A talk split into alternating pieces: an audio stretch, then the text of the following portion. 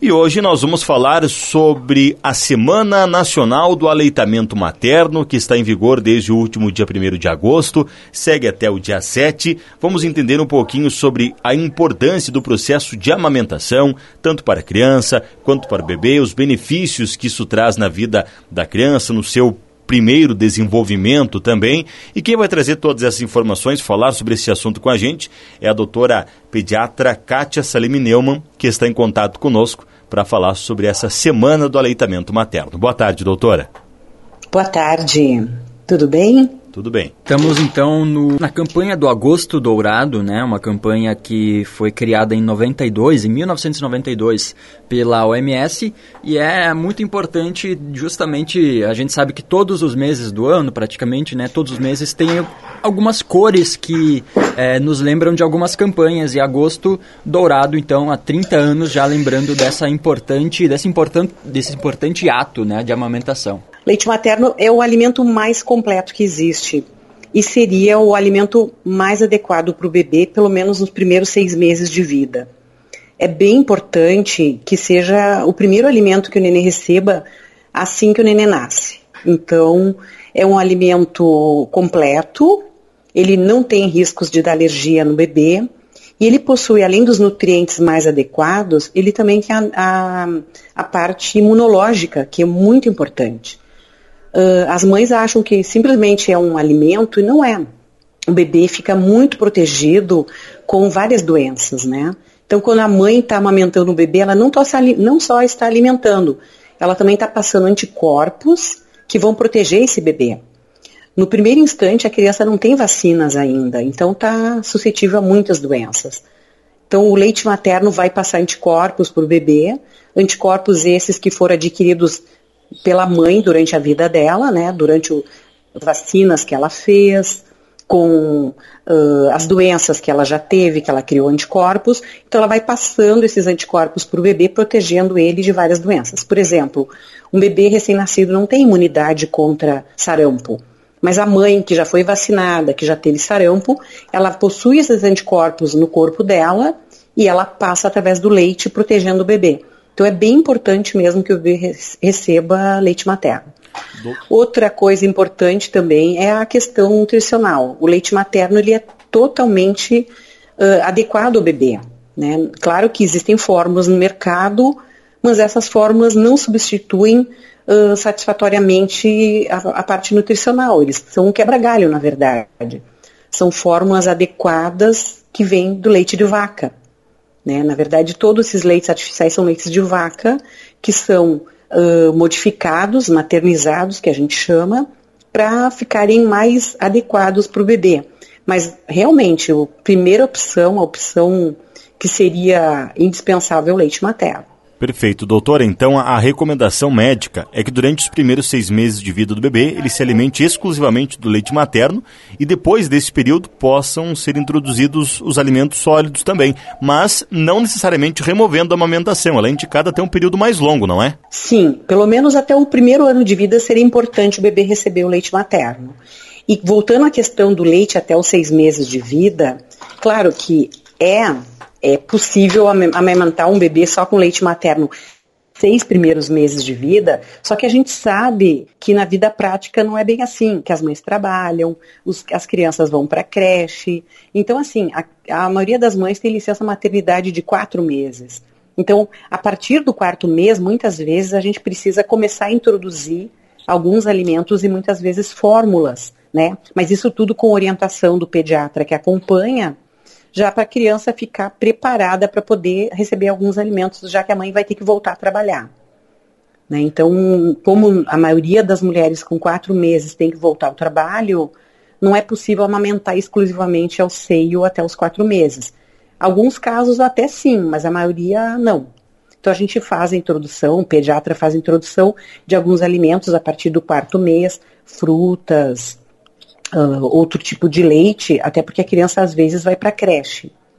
Mas as mães que têm a oportunidade de poder amamentar só ao seio, realmente, aí pode ser o único alimento, inclusive dispensando o uso de oferecimento de água, né? Se a criança for exclusivamente aleitada ao seio materno até o sexto mês, ela não precisa receber água nem outro líquido. E a gente fala da importância para os bebês, mas também o aleitamento é importante para as mães. Quais são os benefícios, então, para as mamães? Existem inúmeros benefícios para a mãe, né? Entre eles, a parte, a, seria a parte também emocional, né? Que é muito importante a mãe sentir aquela troca de carinho, aquele momento dela com o bebê. Ela sentir o bebê crescendo, desenvolvendo através do leite dela. Então é bem importante a parte uh, emocional, a parte uh, seria a parte afetiva, tanto para a mãe quanto para o bebê. Também para questões de doenças, né? Algumas doenças como câncer de ovário, câncer de mama, que o aleitamento ajuda bastante a prevenção dessas doenças nas mães. Então seria algo bem, bem vantajoso para duas, as duas partes, para a mãe e para o bebê. Outra vantagem, que é uma das que as mães mais se preocupam também quando elas ganham o bebê, é a questão de voltar para o peso, voltar para o corpo anterior à gravidez, né? E o aleitamento materno, ele dá um enorme gasto calórico. Pode uma mãe que amamenta um bebê exclusivamente ao seio, ela pode perder em torno de 700 até 800 calorias por dia. Isso promove um grande emagrecimento, uma grande perda de peso para a mãe voltar ao normal, né? Outra coisa também seria voltar o tamanho do útero ao normal, porque o útero ele aumenta muitas vezes, enquanto o nenê vai crescendo, o útero vai aumentando. Então, para promover o encolhimento, a contratura desse útero para o tamanho normal, a amamentação também ajuda bastante esse útero a voltar ao tamanho normal. Doutora, quando ocorre uh, da mãe, por exemplo, não ter a produção necessária de leite para poder alimentar a criança, é, como é feito nessas situações? Porque a gente sabe que existem alguns locais, uh, bancos de leite, onde há o estoque, há o armazenamento. Isso não é uma, uma realidade aqui na nossa região, mas a gente sabe de casos pontuais em que sim, é feita a doação de leite aí de uma mãe para outro bebê. Isso, existem bancos de leite, sim. A, na maioria das vezes, né, as pessoas têm aquela crença popular do leite fraco. Leite fraco a gente sabe que que não existe leite fraco. O que, que acontece? Algumas mães podem ter, por algum motivo, ou elas têm pouca produção de leite, ou elas estão com algum problema emocional ou algum tratamento de saúde que pode promover a diminuição da produção deste leite, né? Então, alguns casos, realmente, a mãe vai ficar com menos quantidade de leite, vai diminuir a produção, né? Algumas mães também têm que fazer algum tratamento com medicações que não podem uh, que não pode amamentar, tem contraindicação, porque essa medicação passa no leite materno.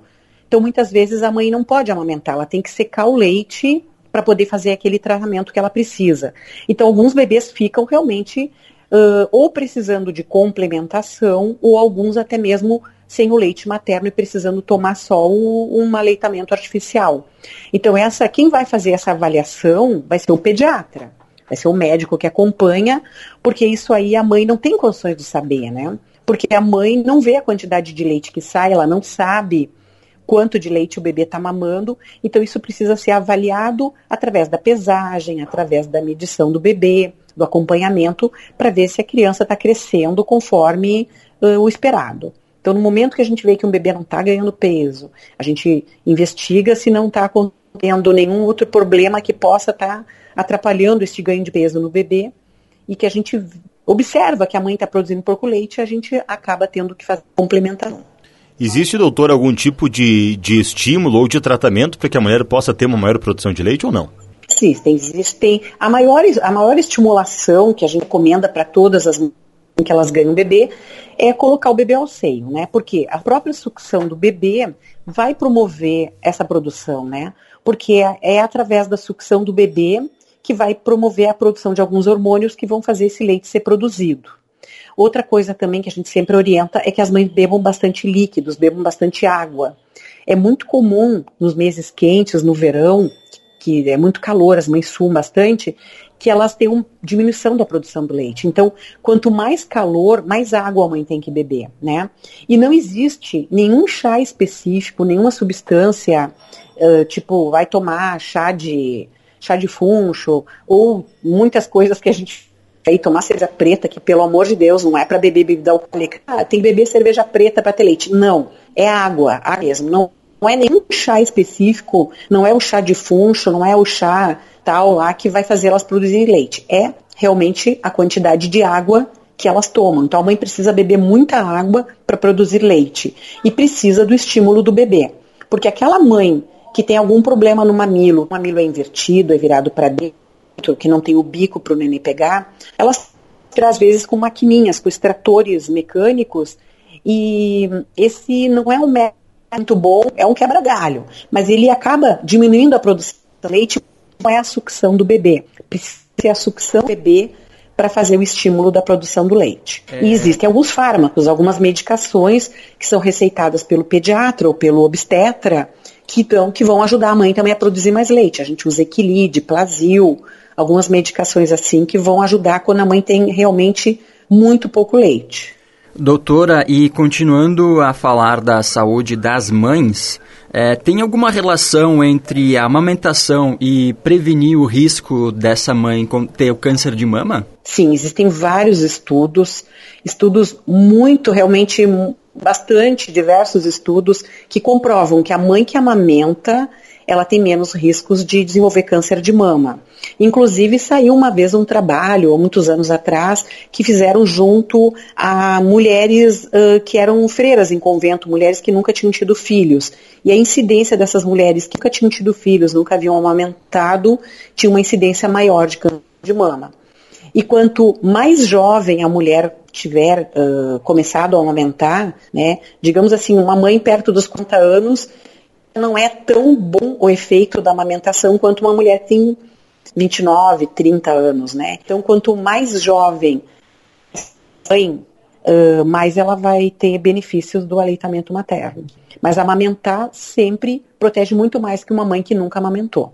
Perfeito. Doutora Kátia, a gente quer então agradecer a sua participação, disponibilidade em conversar com a gente. Eu acho que para finalizar, a senhora pode reforçar essa frase aí que uh, indica sobre a importância da amamentação para as crianças, já que a gente está nessa semana do aleitamento materno, que é uma questão de, eh, de responsabilidade, de bem-estar com a criança recém-nascida também. Então, gostaria que tu finalizasses aí a tua participação, uh, deixando mais um, esse, esse lembrete para a gente, por favor.